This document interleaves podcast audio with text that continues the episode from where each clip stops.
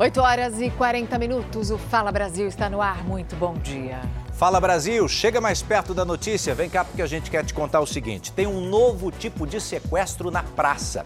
E esse é um sequestro que está se multiplicando na região norte e nordeste do país. Agora o bandido sequestra a placa do seu carro. Olha como é que funciona. O caso aconteceu no Ceará, mas começa, como eu disse, a se multiplicar pelo Brasil. O ladrão vai lá, teu carro está estacionado, ele tira a placa do seu carro e no lugar deixa um bilhete. Olha aí o bilhete, ó todo bem explicadinho, o bilhete bem escrito está chamando a atenção da polícia porque o bandido quer agora um resgate e pode ser via Pix. Isso chamou a atenção de, das autoridades e você vai ver agora na reportagem. Os carros sempre foram alvo dos criminosos. Eles miram as rodas, os objetos que estão dentro ou levam o veículo inteiro embora. Mas você já ouviu falar no roubo da placa do carro? Nossa, essa eu não sabia. Esse tipo de roubo, no mínimo inusitado, aconteceu em Fortaleza, no Ceará. Na volta de um aniversário, a dona do carro encontrou esse bilhete. O criminoso diz: sua placa de volta. Evite problemas e gasto absurdo para fazer outra. Pagamento via Pix.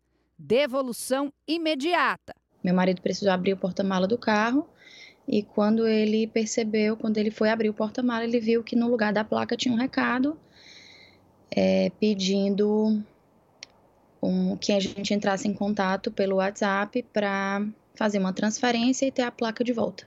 A vítima conta que chegou a enviar mensagem para o criminoso na tentativa de identificá-lo por meio do código Pix. No print da conversa, ela pede a placa de volta e negocia o endereço da entrega.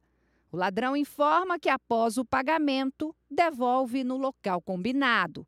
A repercussão do caso na internet foi enorme. Até o criminoso acompanhou as postagens. A própria pessoa que furtou viu as publicações que foram feitas no Instagram, não imaginei que tivesse repercussão. E aí ela não enviou nenhum código para a gente conseguir fazer um rastreamento. O pagamento para o criminoso não foi feito porque a vítima logo percebeu que se tratava de um novo golpe do Pix. Para resolver o problema, a dona do carro optou pela forma mais correta registrou um boletim de ocorrência na delegacia e solicitou uma nova placa no Detran. No Brasil, o valor médio da placa Mercosul dianteira é de 150 reais. Mas se a placa for a antiga, a cinza, o prejuízo pode ser ainda maior, de cerca de 700 reais. Agora atenção, tem que ter muita força mesmo, né? Quem usa o transporte coletivo, Jesus amado, mais um dia com reclamação. Uma falha no sistema de tração causou lentidão nos trens aqui de São Paulo. E de acordo com a CPTM, responsável pela linha 7 Rubi, o sistema desta vez ficou com lentidão e atrasos, mas já foi normalizado. A falha no sistema afetou pelo menos 3 mil pessoas. E quando a informação que chegou foi que por falta de tração nós tivemos esse problema, novamente nós entendemos que falta manutenção nos trens aqui de São Paulo. Acreditem vocês, mais da metade dos dias de 2023, eu falei que mais da metade tivemos problemas com trens. São linhas que ficam paradas, quando não muito lentas, e o trabalhador é que acaba pagando o pato. Eu volto já já aqui no Fala Brasil com mais informações de São Paulo. Oi, Eduardo. Oi, Mariana. Volto com vocês. Agora veja esse alerta: os sites de educação estão coletando os dados de crianças e de adolescentes no Brasil sem qualquer tipo de autorização dos usuários, que na verdade deveria ser autorização dos pais, né? Todo mundo precisa saber e assinar. Agora, estão usando como? Essa denúncia é da Human Rights Watch, uma das principais ONGs de defesa dos direitos humanos no mundo. E o pior, Mariana, esses portais teriam repassado as informações privadas para empresas de publicidade. Dos sete sites monitorados pela ONG, dois foram criados pelas secretarias de educação dos estados de São Paulo e Minas Gerais para transmitir aulas virtuais durante a pandemia e até hoje estão no ar. Segundo a denúncia, pelo menos cinco dos sete sites coletavam os dados pessoais dos alunos e repassavam as informações para empresas de publicidade. Esses sites não apenas monitoraram os estudantes dentro de suas salas de aula virtuais, mas também os acompanharam enquanto navegavam pela internet fora do horário de aula, mergulhando profundamente em suas vidas privadas menciona o texto da ONG. A maioria dos portais aplicou técnicas de rastreamento que não permitiam que o estudante soubesse da vigilância. Segundo a Women Rights Watch, a prática viola a privacidade de crianças e adolescentes garantida pela Constituição. A investigação não divulgou quantos alunos teriam sido prejudicados, as escolas onde estudavam e quais as empresas de publicidade teriam recebido as informações. Segundo a ONG, alertada, a Secretaria de Educação de Minas Gerais removeu o rastreamento de anúncios do site. A Lei Geral de Proteção de Dados não permite que nenhum portal repasse dados a terceiros sem consentimento. Com a publicação da lei, foi instituída uma Autoridade Nacional de Proteção de Dados, que é chamada de ANPD. Qualquer é, percepção, é, indício né, de um tratamento irregular pode ser feito uma, uma, uma, apresentação, uma denúncia perante a Autoridade Nacional de Dados, que vai apurar é, a, a ocorrência. Neylon é um dos estudantes que se considera prejudicado. Durante a pandemia, a gente teve um ensino remoto. Sempre que a gente abriu o e-mail estudantil nosso, a gente via propaganda de site de telefone, carro, consórcio e fora os bancos que estavam ligando para a gente, que eu tenho vários números que eu bloqueei referente a isso.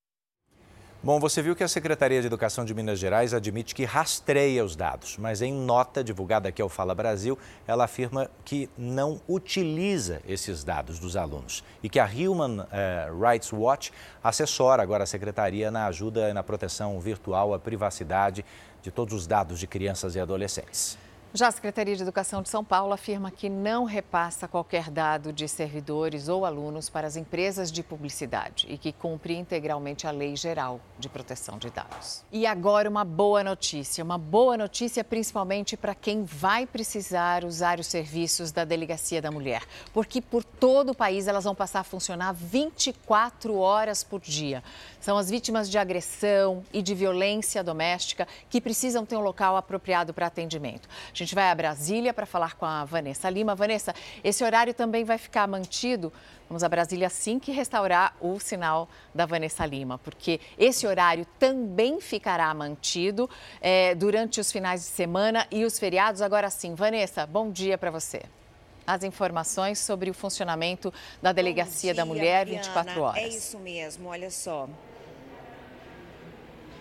Oi, Mariana. Perdão. Então, essas delegacias, a partir de agora, não fecham mais e os atendimentos deverão ser feitos, de preferência, por policiais mulheres e em salas privadas. Nas cidades onde não existe uma delegacia da mulher, os atendimentos serão feitos nas delegacias comuns, mas também por policiais femininas e em local reservado. As delegacias também deverão disponibilizar um número de telefone para acionamento em casos de urgência. O projeto de lei foi aprovado há um mês pelo Senado e só foi sancionado agora, assim como uma outra lei que institui o programa de prevenção e combate ao assédio sexual em órgãos públicos. Segundo o Fórum Brasileiro de Segurança Pública, só no ano passado, cerca de 19 milhões de mulheres foram vítimas ou de violência doméstica ou também de assédio sexual. Mariana, Edu.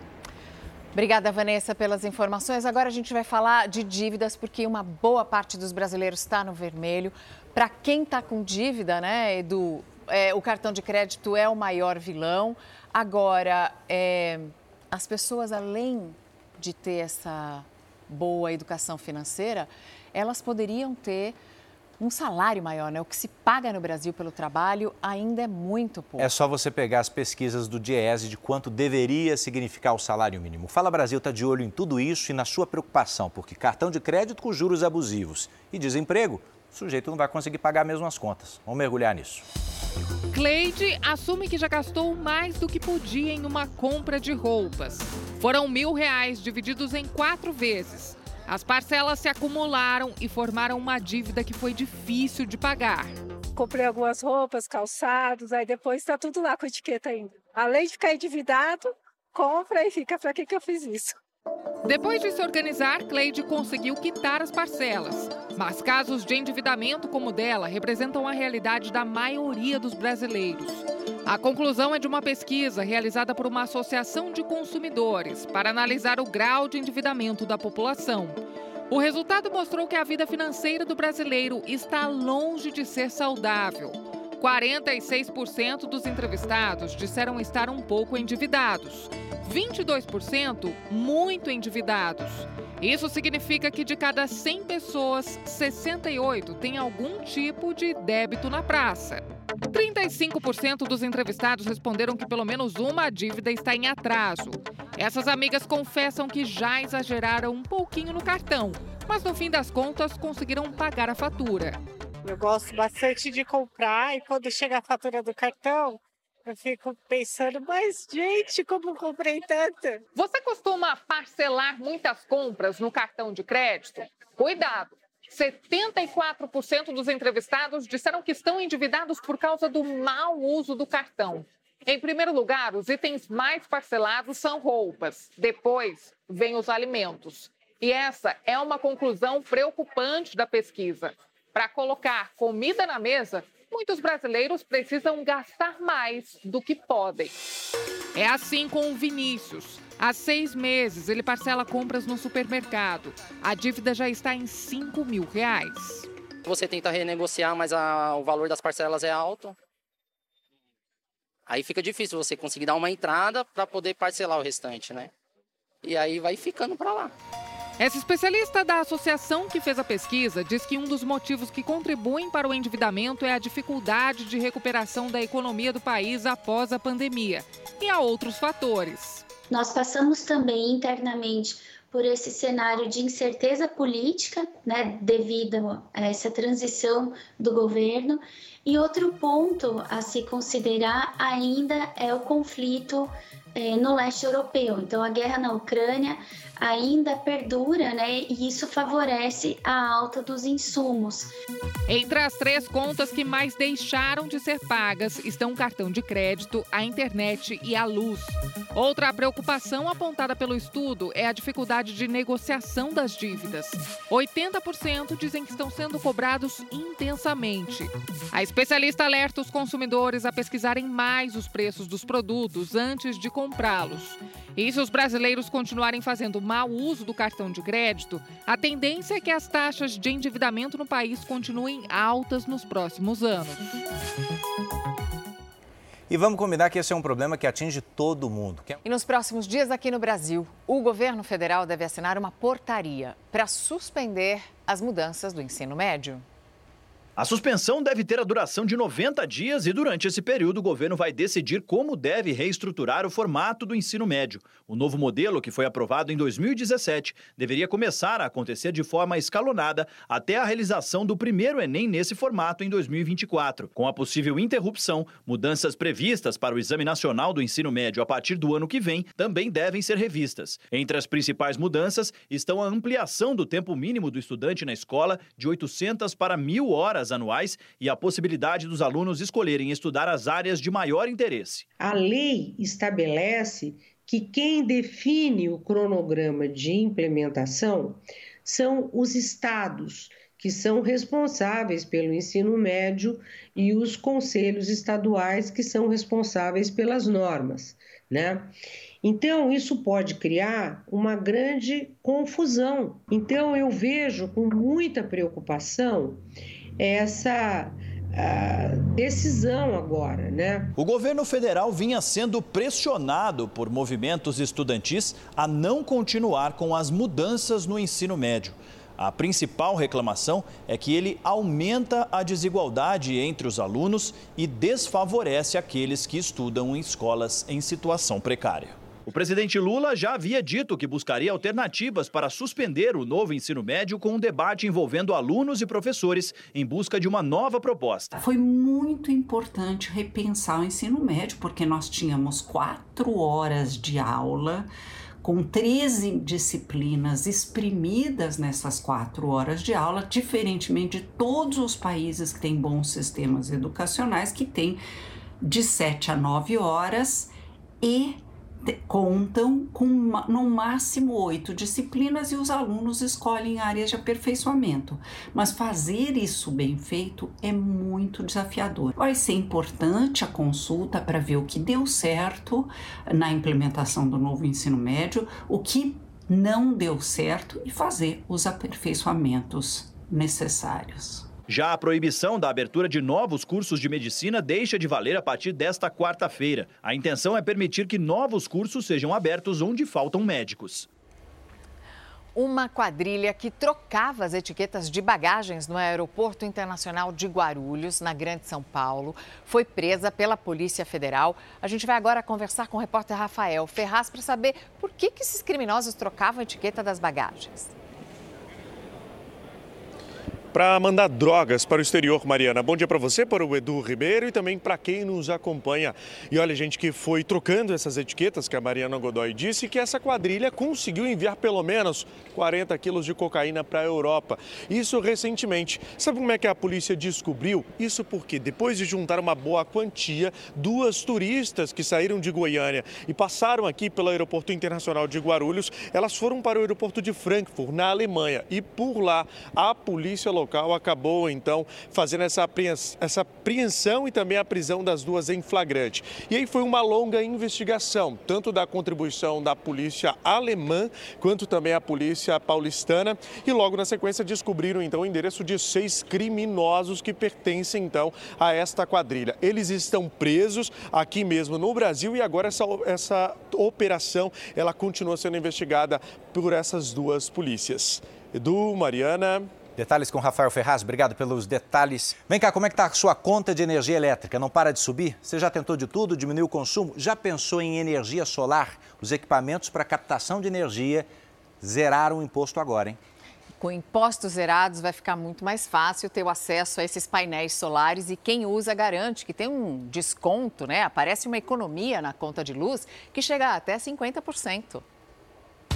Pelos próximos três anos, ficam zerados os impostos federais para itens usados na fabricação de painéis solares. Uma energia limpa, mais barata e que o Brasil tem um potencial enorme para a produção. O que estamos vendo é um incentivo para a gente usar mais essa fonte que vem dele, do sol. Ficou mais atrativo fabricar painéis solares no Brasil, uma vez que quando eu importo todos os, os, materiais que compõem o painel solar, eu vou pagar menos impostos. Ou seja, é um incentivo para a fabricação de painéis solares no Brasil. A longo prazo, a medida deve deixar mais barata a compra de equipamentos para a geração de energia solar e o Marcelo garante que é um bom investimento. Ele é dono de uma rede de cafeterias especializadas em pão de queijo. Há dois anos fez a mudança em uma das unidades e reduziu muito a conta de luz, que era em torno de R$ 2.600 por mês. Na nossa conta, R$ 2.600, você teve em crédito R$ 1.200, R$ 1.300, sua conta você vai ter que pagar metade daquilo. Toda a luz que vem do sol, mesmo em momentos nublados como esse, bate nas placas instaladas em cima do telhado. Essas placas transformam a luz em energia. Só que essa energia não é usada aqui pelo comércio, pelo estabelecimento. Essa energia vai para a rede comum de eletricidade. E o proprietário recebe isso de volta em forma de créditos, descontos na conta de luz, todo mês. Um balanço bem positivo desde a instalação. Ele investiu 50 mil reais e espera recuperar esse valor em três anos e meio. Tão importante quanto vender é você reduzir custo. Né? Isso, só que você tem um teto, um, um piso para reduzir custo. E isso aqui é uma coisa que as poucas pessoas consideram. Então, acho bem interessante pensar nessa forma de reduzir custo de energia. Uma economia que vai chegar não só para comerciantes como o Marcelo, mas para famílias que vão instalar esses painéis em casa. O custo dos materiais ele pode cair até uns 5%. Essa medida e, eventualmente, outros incentivos que possam uh, vir a ser uh, implementados, isso possa incentivar outras empresas ou mais empresas a virem para o Brasil fabricar painéis aqui. No ano passado, a energia solar ocupava a quarta maior fonte de geração de energia no Brasil. Está em crescimento, mas ainda fica atrás de hidrelétrica, térmica e eólica. Quem optou pela mudança, como Marcelo, consegue ver a economia de hora em hora pelos cálculos que aparecem no aplicativo do celular.